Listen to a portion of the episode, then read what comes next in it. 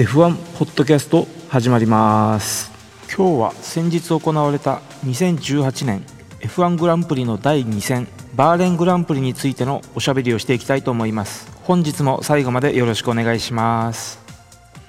まずはレース前のニュースを紹介します。まずはオートスポーツウェブからホンダ F1 エンジンにダメージを発見。両マシンの PU エレメントを交換という重い決断に。ということでこの前のオーストラリアグランプリで PU パワーユニットのトラブルにより14周でリタイアに追い込まれたトロロスホンダのピエール・ガスリーなんですがトラブルの PU パワーユニットを日本の桜研究所に送って解析した結果 MGUH とターボチャージャーに不具合を発見したようですね。それによってこの2つのエレメントをトラブル対策を施したものに交換するとのことです。これは2人のドライバーの PU パワーユニットに対して行われるようですね。またピエール・ガスリーの PU パワーユニットに関しては先ほどの2つのエレメントとともに ICU これはいわゆる V6 エンジンですね。これも一緒に交換されるとのことです。これは先のオーストラリアグランプリでのトラブルの際にこの ICU にまで影響が及んだためとのことです。今回の各種交換は規定の範囲内のためバーレングランプリでのグリッドダウンペナルティなどが課せられるわけではありませんが年間での使用が2期もしくは3期に規制されているエレメントを第2戦のバーレーンで新たなカードを切るということは年間スケジュールが大きく狂うこととなりシーズン終盤のどこかでペナルティを受けてのパーツ投入というシナリオは避けられないのではないかと思います。とりあえず今回の対策でこれ以上のトラブルが無事に回避できることを祈りたいものですね。こちらリンクを貼っておきますね。それではこの後本編に続きます。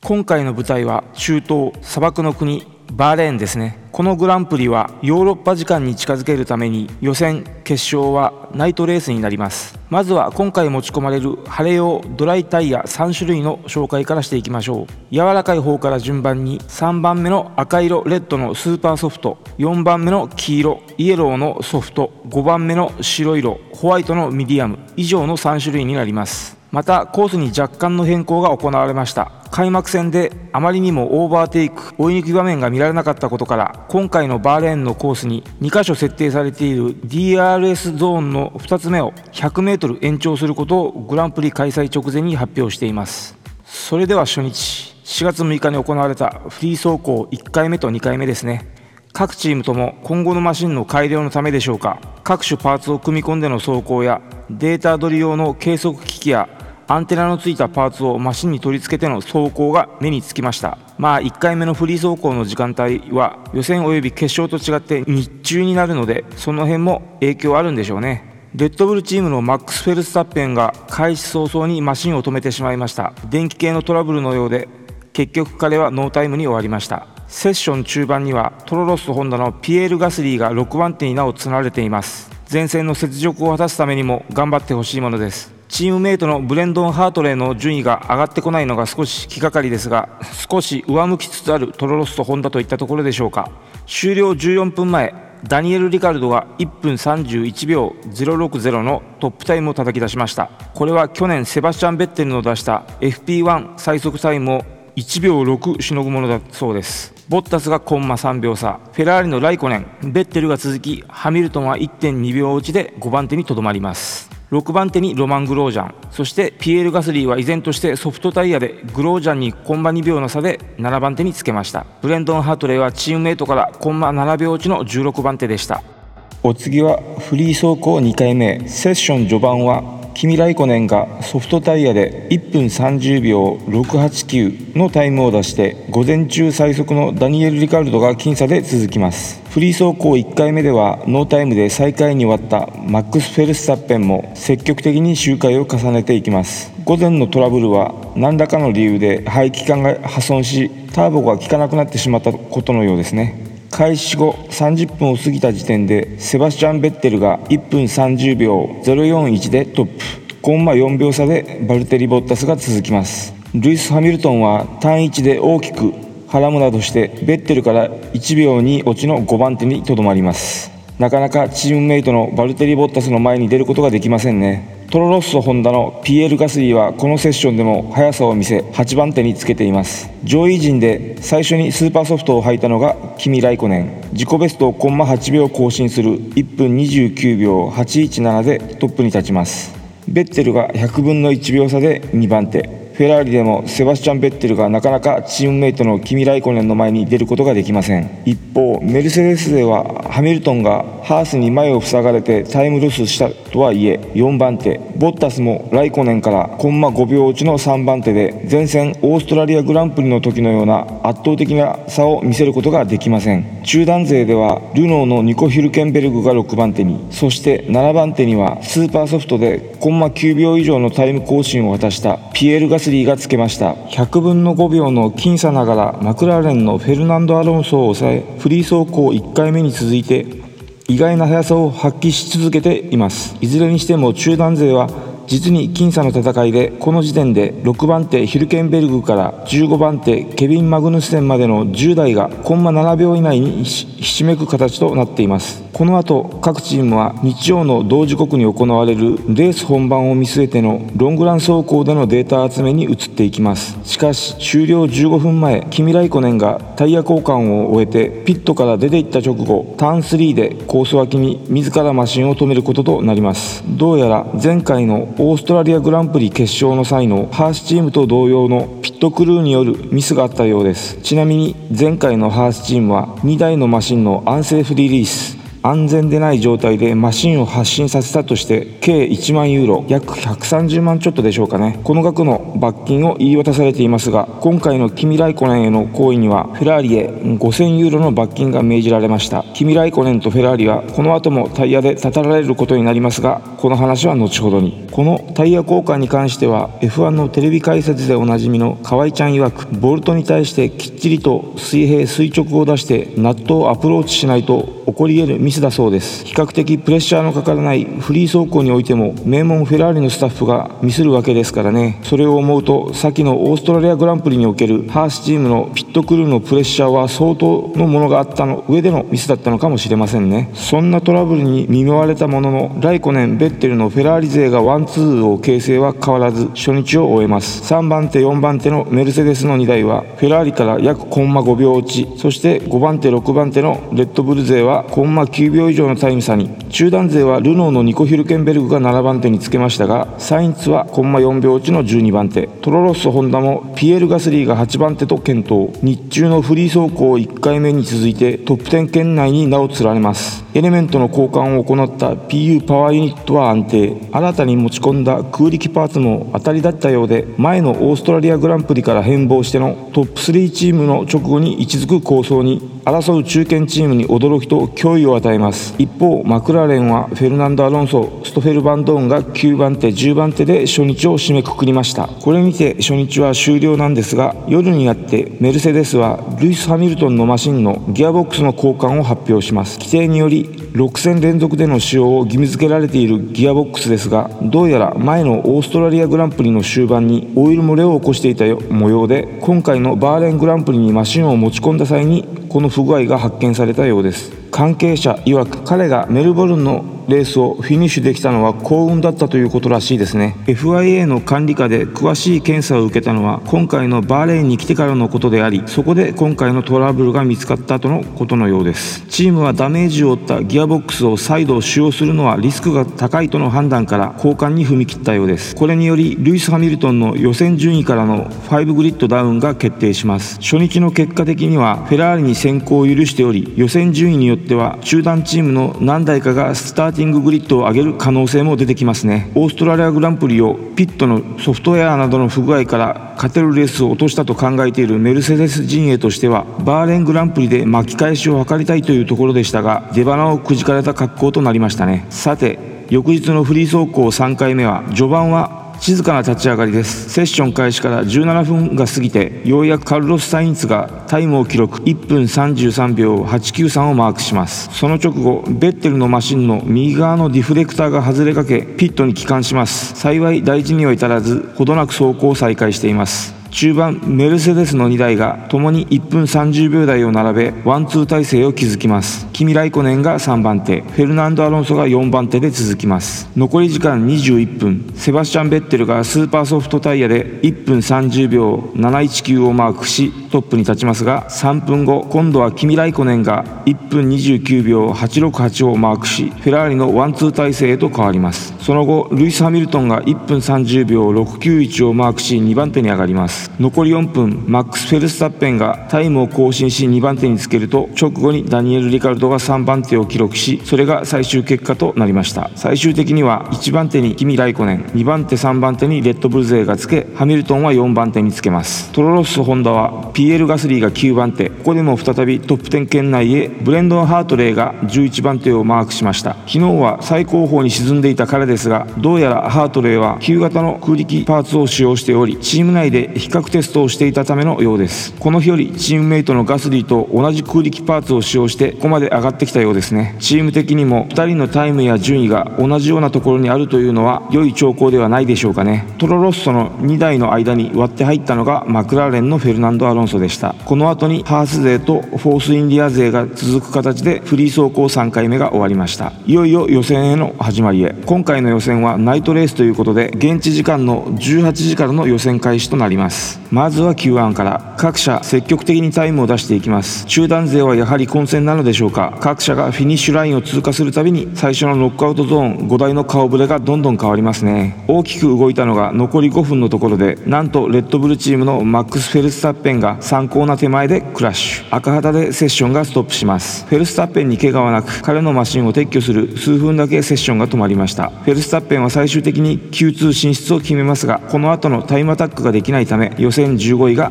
決まります。最終的にトロロッソ勢はピエール・ガスリーが9位ブレンドン・ハートレイが13位で Q2 へ駒を進めます。マクラレン勢はストフェル・バンドーンが14位フェルナンド・アロンソが15位。こちらはかろうじてってところでしょうかね。最初のノックアウト5台は16位にロマン・グロージャン17位にマーカス・エリクソン18位にセルゲイ・シロトキン19位にシャルル・ルクレール20位にランス・ストロールになりました。ハースのロマン・グロージャンはラストアタックの最終コーナーで膨らんでラインを外してしまい失敗。これがなければマクラーレンのフェルナンド・アロンソの前へ行けたのは間違いなくアロンソは命拾いってところでしょうかね。さあお次は Q2 へ。まずはトップ3チームはマックス・フェルスタッペン以外が順調にファーストアタックを済ませてセバスチャン・ベッテルがトップを取ります。グリッドダウンが決まっているルイス・ハミルトンのみタイヤを硬さが真ん中のソフトを使ってタイムアタックを行いましたね。翌日の決勝のスタートのことを考えてのことでしょうね。ここでもトロロッソのピエール・ガスリーは6番手に位置します。各社タイヤを交換して最後のアタックへ向かいます。各社がタイム更新をする中でガスリーは自己ベストを更新できなかったものの9番手をキープして Q3 進出を果たします。ブレンドン・ハートレイはターン4でミスを犯したものの11番手で新品タイヤでスタートする最前列を得ています。最終的にノックアウトは11位にブレンドン・ハートレイ12位にセルジオ・ペレス13位にフェルナンド・アロンソ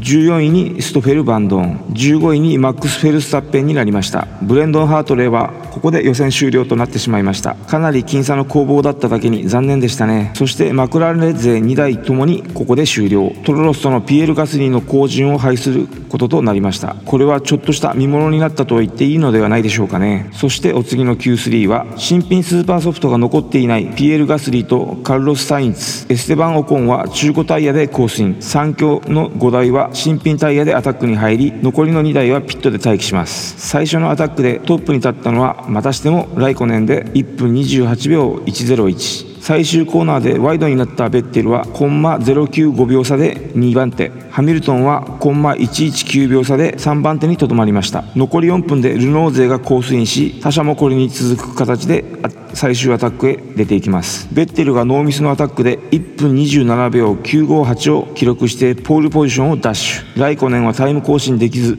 2番手にとどまりました。ボッタスはコンマ116秒差まで迫るも3番手。第1コーナーで右フロントをわずかにロックさせたハミルトンも自己ベストを更新できずまさかの4番手で明日の決勝は9番グリッドからスタートとなりました。5番手はダニエル・リカルド。ピエール・ガスリーも最後に好アタックを決めてマグヌッセンをコンマ029秒上回る6番手に飛び込んでみせる健闘で決勝の5番手グリッドをつかみ取りました。7番手マグヌッセン8番手ヒルケンベルグ9番手エステバン・オコン10番手カルロス・サインズという予選結果になりました。ピエール・ガスリーの Q3 進出そして6番手の獲得には前のオーストラリアグランプリからの大きな飛躍に他チームからは一様に驚きを持って迎えられることとなりましたね。さて決勝への話と進みましょう。4月8日現地時間18時10分バーレーングランプリ決勝が行われました。完全に太陽が沈んだこの地は気温28度路面温度は33度というコンディションでスタートの時を迎えます。予選前のギアボックス交換でハミルトンは5グリッドダウンを重ねて9番グリッドからのスタートとなりトロロッソホンダのピエール・ガスリーは5番グリッドに繰り上がっています。後続ではブレンドン・ハートレーとストフェル・バンドーンロマン・グロージャンの3人がスーパーソフトを履きそれ以外はソフトタイヤでスタートに臨みました。正式なスターティンググリッドもリンクに貼っときますのでよろしければご覧ください。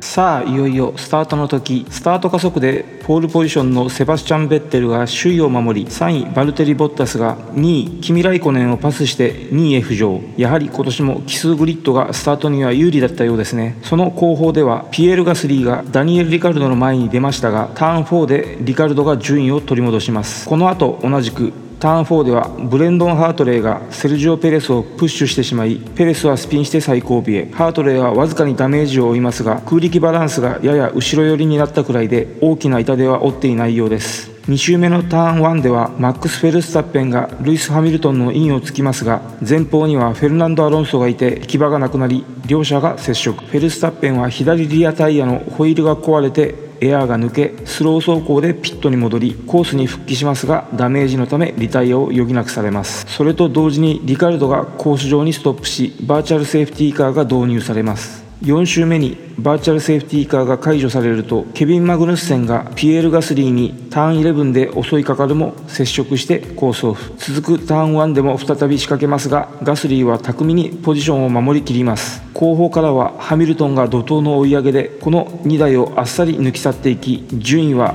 1位ベッテル2位ボッタス3位ライコネン4位ハミルトンのトップ4 6位マグヌッセン7位ニコ・ヒルケンベルグ8位アロンソがテールトゥーノーズのバトルとなり5位ガスリーは単独走行となります。10位を走るハートレイは1周目の接触に対して10秒ペナルティが課されました。セルジオ・ペレスシャルル・ルクレールらは早々とピットインしミディアムに切り替えて最後まで走りきるワンストップ戦略に出ます。13周目6位マグヌッセンがピットインしスーパーソフトに交換すると翌周にはアロンソがピットインしてミディアムに交換してワンストップ作戦に。そして15周目にはガスリーヒルケンベルグもピットインしてソフトに履き替えて2ストップ作戦を選びます。ハートレイは20周目にピットインして10秒ペナルティを消化して16位まで後退します。18周目トップのベッテルがピットインすると翌周にはライコネンがピットインしてそれぞれソフトタイヤに交換。これを見たメルセデス陣営はボッタスは20周目にピットインしミディアムに変えてワンストップ作戦を選びハミルトンはソフトタイヤのまま走行を続け首位に浮上します。26周目にベッテルが追いついて DRS を使いやすやすとパスしていきます。ハミルトンは26周目終わりにピットインし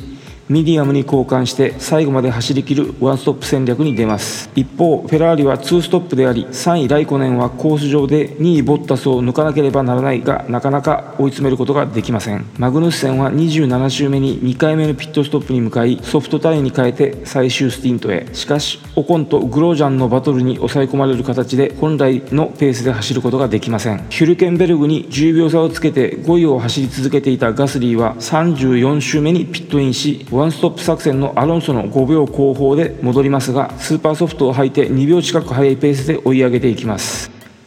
3位ライコネンは35周目にピットインしますが左リアが交換されないままマシンを発進させてしまいピットクルーの1人がマシンに接触してしまいます。ピットレーンにマシンを止めたライコネンはそのまま押し戻して作業すればレース復帰も可能だったはずですがマシンの発進に巻き込まれたピットクルーの救護の必要がありレース復帰の作業よりも怪我人の治療を優先させるためにチームはリタイアを選びます。3位のハミルトンはもう一度ピットストップを行うであろうベッテルのロスタイムを計算してペースをコントロールしながらワンストップで走り切ることを目指します。2位ボッタスは10秒前方。さらにそこから7秒前方に首位ベッテルというのが現在の形。このキミ・ライコネンのリタイアによってフェラーリは考えます。ベッテルと4位以下には大きな差がありまず3位以下にはならないこと。そしてもう一度ピットストップを行えば2台のメルセデス勢に先行される可能性が高いこと。以上のことから今のタイヤが最後まで持てば勝てる見込みも出てくることやタイヤがダメになった時点でピットストップを行っても3位表彰台はほぼ確実。負けてもともとならばと今回のグランプリで真ん中の柔らかさを持つソフトタイヤでの39周という超ロングスティントのギャンブルに打って出ることをベッテルに告げます。ちなみにこの周回数はフリー走行でも試していないまさにギャンブル中のギャンブルです。なかなかピットストップをしないベッテルとフェラーリ陣営の動きにメルセデス陣営もフェラーリのワンストップ作戦への変更を察知してボッタスハミルトンの両ドライバーにペースアップを指示します。残り周回数10周のところでベッテルはチームに対して全てコントロールしているというマシンに何ら問題はないという内容の無線を飛ばしています。ソフトタイヤは最後まで持ってしまうのでしょうかね。ここで首位ベッテルと2位ボッタスの差は5秒に。ハミルトンはそこから15秒後方で走り続けていますがソフトタイヤでの走行が30周を過ぎてもベッテルのペースはそれほど落ちてはこないように見えます。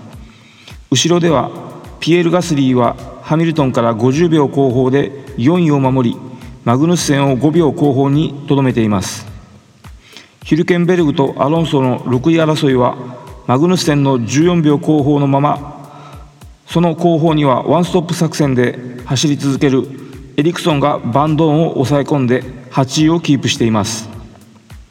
最終盤に入りボッタスは1周1秒の速いペースでベッテルを追いかけリアタイヤの垂れが見られるベッテルとのギャップを一気に縮めていきます。56周目にはボッタスが DRS 圏内に入り最終ラップのターン1でボッタスはベッテルのインを伺いますが並びかけることはできません。ベッテルはコンマ699秒差で首位を守りきり開幕2連勝を挙げてしまいます。3位は6.5秒差でハミルトンでした。残り実習のところでのベッテルがチームに対して投げかけた問題なし発言の無線内容は実はベッテルのブラフ。他チームに無線が聞かれているであろうことを予想したベッテルの騙し作戦だったようです。その時点でほぼタイヤは終わりを迎えておりこの後はタイムロスを最小限に抑えながら後方についたベッテルに付け入る隙を与えないという繊細なドライビングに集中したようです。先ほども話した通りチームはこのタイヤの限界を調べるデータ取りをフリー走行などで行っておらず今回の勝利はまさにベッテルの腕に助けられたと言っても良いのではないかと思います。そして後続の順位は左フロントのバイブレーションが出ていた5位マグヌッセンはペースを落とし6位ヒルケンベルグには7位アロンソが襲いかかっていきましたが最後は燃費が厳しかったようで周回遅れになってフィニッシュします。そしてトロロッソホンダのピエール・ガスリーは見事に4位を守りきって信じられないファンタスティックだと叫びトロロッソのクルーたちは歓喜に包まれます。ホンダにとってもこの4位は今回の F1 復帰後の最高位であり去年マクラーレンとたもとを分かって新たな道へと踏み出した先での成功への道のりの第一歩を記したものだと言っても良いのではないでしょうか。まだまだ上位陣とはタイム的にも大きな隔たりがあるのもまた事実でありこの先も厳しい戦いが待っているはずですがぜひともトロロッソホンダには頑張ってほしいものです。とある別のチームもここには強い関心を示しているはずですからね。それはまた別のお話で。さて上位陣が3台もリタイアし波乱の展開となったバーレングランプリは8位バンドーン9位エリクソン10位オコンという最終結果となりました。11位以降も含めた正式な結果もリンクに貼っておきます。今回はここら辺で終わりにしたいと思います。それではエンディングへ。